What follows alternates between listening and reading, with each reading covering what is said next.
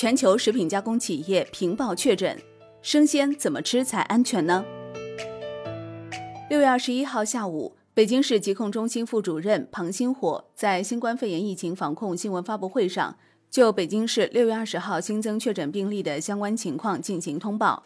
六月二十号零时至二十四时，北京市新增新冠肺炎确诊病例二十二例，其中大兴区孙村乡慈卫路一号某食品公司。发现的八例确诊病例中有两人曾到过新发地市场采购。综合流行病学调查情况，考虑为一起与新发地市场相关联的聚集性疫情。就在北京新发地农贸市场疫情引发全国关注的同时，在遥远的大西洋彼岸，也有两家从事禽肉生产的企业因为疫情而备受关注。德国最大肉类加工企业通尼斯集团已有一千零二十九名员工确诊感染新冠病毒。英国时间六月十八号，位于威尔士兰盖夫尼市的禽肉生产企业两姐妹食品集团工厂因爆发新冠病毒停产并关闭。目前，该工厂有五十八例确诊病例，五百六十名员工将全部接受新冠病毒检测。除了英德两国，几乎就在同一时间段，还有数个国家的海产品行业和肉类加工厂也爆出多起员工集体感染新冠病毒事件。如今，北半球已经进入炎热夏季，就在许多人认为境内新冠病毒已经销声匿迹时，疫情突然出现反弹，农贸市场屡屡中招，肉联厂频频沦陷。但学界普遍认为，鱼类几乎不可能成为新冠病毒在自然界中的中间宿主。巧合的是，去年年底武汉爆发疫情时，华南海鲜市场也出现大量确诊病例。究竟是什么原因使得疫情和海鲜、肉食品产生了千丝万缕的联系呢？分析这些发生聚集性疫情的环境，几乎离不开同一个环节——冷链运输。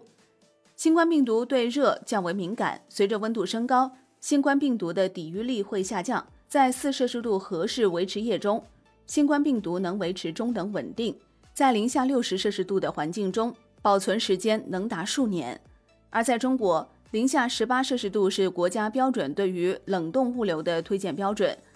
也是速冻食品、冷冻饮品的推荐储存温度。有专家认为，病毒不怕冷的特性解释了为什么几次病毒都在冷藏食品较多的海鲜市场被发现。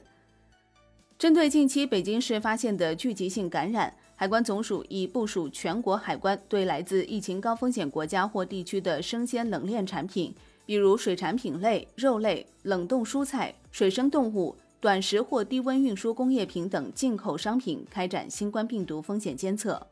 此外，自六月十七号起，中国海关还暂停德国一家猪肉屠宰及其分割冷藏企业的产品输华。自六月二十一号起，暂停美国泰森公司注册号为。P 五八四二的禽肉屠宰企业产品输华，海关总署已更新符合评估要求的国家或地区输华肉类产品名单，暂停来自泰森的产品进口。对于已到港或即将到港的产品，海关部门全部予以暂扣。对于个人来说，尽管目前还没有发现通过食用食物，包括海鲜产品感染的证据，但是中国疾控中心方面已经建议。为了降低可能的风险，民众在购买食物时尽量不要接触生鱼生肉，注意做好防范措施。日前，国家卫健委发布了低风险地区夏季重点地区、重点单位、重点场所新冠肺炎疫情常态化防控相关防护指南，其中增加了食品消费者、食品从业人员等人群的防护要求。其中，关于生鲜食品、农贸市场的建议是这样的：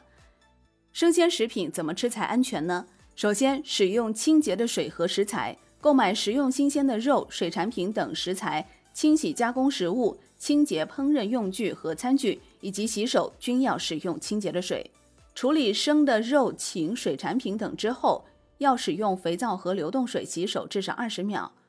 另外，不要在水龙头下直接冲洗生的肉制品，防止溅洒污染。购买制作过程接触生鲜食材时，避免用手直接揉眼鼻。生熟食品分开加工和存放，尤其是在处理生肉、生水产品等食品时，应格外小心，避免交叉感染。尽量不要吃生的水产品等。加工肉、水产品等食物时，要煮熟、烧透。最后，分别包装、分层存放食物。生的肉、水产品等食物在放入冷冻层之前，最好先分割成小块，单独包装，包装袋要完整无破损。生熟食物分层存放。那农贸市场怎么逛才安全呢？首先建议到农贸市场采购的时间不超过两个小时，推荐采用非接触扫码付费。购买商品时呢，与他人保持一米以上的间距。另外，工作人员、售货人员工作期间佩戴一次性使用医用口罩或者医用外科口罩，戴一次性手套。在无人员聚集、通风良好、保持一米以上社交安全距离情况下，顾客在农贸市场内自愿戴口罩。最后，市场在每天结束经营活动后，应该开展一次全面的清洁消毒。